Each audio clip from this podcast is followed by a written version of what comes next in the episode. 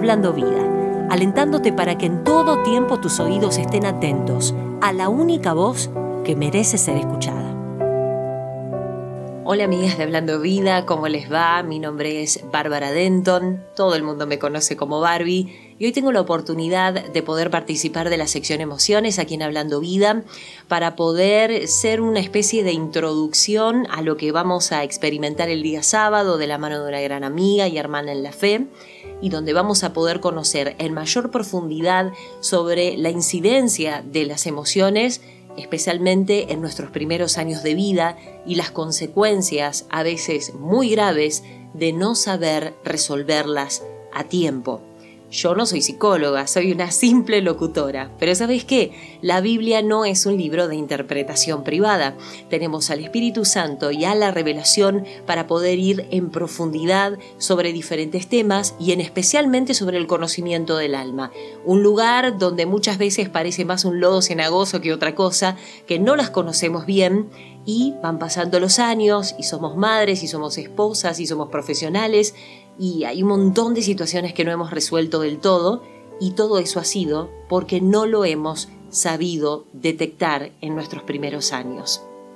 Hoy vamos a hablar sobre una carta en particular de la Biblia que se encuentra en Efesios y amo al apóstol Pablo con todo mi corazón, te lo tengo que confesar, porque él va al hueso, no da muchas vueltas para hablar sobre algunas cosas y en especial manera cuando se trata de las emociones. El capítulo 4, em, en el versículo 31, nos habla de la siguiente manera, bajo la versión NBI, quítense de encima toda amargura, enojo, ira, gritería y maledicencia. Vamos a ver solo una en esta ocasión y es la primera, la amargura. Vamos a buscar un poco en el diccionario, si vamos y nos introducimos un poco también y conociendo todo lo que es el nivel emocional, la amargura es ese sentimiento duradero de frustración, un resentimiento, una tristeza profunda, especialmente por haber sufrido una desilusión o una injusticia. Mira cómo se provoca la amargura. Pero comprender este significado nos lleva más que nada a saber por qué Pablo nos alienta a deshacernos de esta emoción. Quítenselo de encima, dice esta versión, ¿verdad? Como diciendo, por favor, sacudítelo antes que encuentre un lugar donde quedarse. ¿Por qué este consejo? Porque cuando nos damos cuenta que estamos amargadas, significa que ya ha pasado mucho tiempo y nuestro corazón no supo cómo sobrellevar esa desilusión o injusticia. Y nuestro cerebro además también empezó a arrastrar esto, a tal punto que aunque no lo podemos ver, todo de repente va a pasar por esa desilusión no resuelta y vamos a reaccionar tamizándola por esa situación que no solucionamos. A ver si puedo ser clara. Se da una situación con una persona X y vos reaccionás mal, aunque la persona en realidad no tuvo nada que ver con esa reacción que vos tuviste. Y sí, la persona no tuvo nada que ver. Vos reaccionaste por esta desilusión que quedó como estancada en tus emociones, como si estuviera atascada, y como no la supiste solucionar, como no sanaste esa desilusión, ahora hay situaciones que te llevan a estar en amargura. Por eso es bueno que hoy aprendamos que la amargura no es de un día para el otro no me levanté y de golpe, hoy estoy amargada. Es un proceso de días, de semanas, a veces de meses, que cargamos con esa desilusión, con eso que nos marcó tanto tiempo y que no lo pudimos dejar pasar. Y la mejor manera de graficarte esto es comparándolo con una planta. Dicen que la palmera tiene de raíz exactamente lo mismo del tronco que vemos. Por eso las tormentas tropicales pueden doblarla, pero no la destruyen, ¿sí? Entonces, la raíz de amargura es exactamente igual. Se asienta, crece, se hace fuerte y además la amargura se cultiva.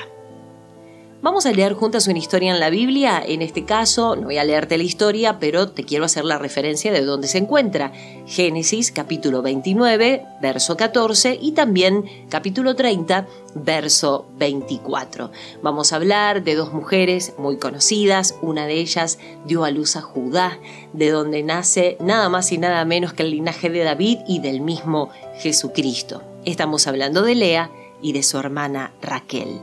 La amargura de Lea empezó en el mismo momento en que su hermana era más linda que ella.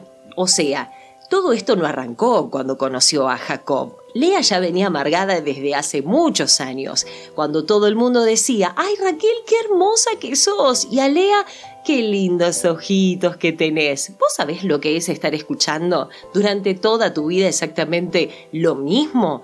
Por eso, la amargura no arrancó con Jacob. Esto venía desde hace muchos años. ¿eh? Así que, en cuanto comenzaron a crecer y se dio cuenta que Raquel era mucho más hermosa que el mismo arco iris, se empezó a amargar a desilusionarse con Dios, con ella. Bueno, y esto marcó su vida para siempre. Esta supuesta injusticia comenzó a brotar por todos lados, así que Lea estaba enojada con el papá, con el esposo que siempre quiso más a la hermana linda, y se empezó a preguntar, o sea, ¿no merecía ser hermosa? ¿No merecía tomar sus propias decisiones o ser amada? ¿Te das cuenta cómo no nos amargamos de un día para el otro? Es una sucesión constante de desilusiones que no solucionamos. Y sabes qué? Nos empezamos a sentir muy enojadas todo el tiempo. Mirá lo que le contesta Lea un día a Raquel. ¿No te fue suficiente robarte a mi esposo? ¿También te vas a robar las frutas de mi hijo?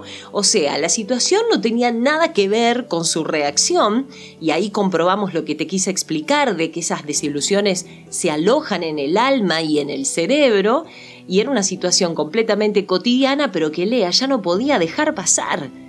No es fácil darnos cuenta el momento en el que el proceso de amargura comienza.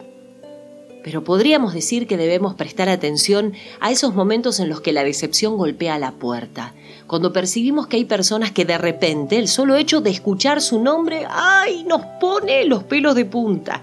Comencemos a preguntarnos, hey, ¿por qué me estoy poniendo de esta forma? ¿Qué me pasa?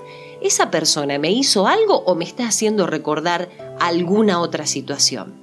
Amiga, es necesario que empieces a hacerte este tipo de preguntas si querés empezar a avanzar en tu vida espiritual. La amargura es la primera en la lista de Pablo porque es la más difícil de erradicar y también de identificar. Justamente porque si no la tratamos a tiempo se generan raíces difíciles de quitar. Vivir amargadas es buenísimo para el enemigo. Te hace ver todo negativo, todo el tiempo te hace sentir con un enojo desmedido, quitándote la oportunidad de perdonar, de sanar, pero ¿sabes qué? De vivir en gozo, de vivir plena, de vivir libre. Amiga, ¿te vas a animar a sacudirte la amargura? Y si tu respuesta fue positiva, y espero que sí, ahora vas a poder identificar más fácil esta emoción y vas a poder ayudar a una amiga que pueda estar pasando por lo mismo, pero no se da cuenta, igual que te pasó a vos.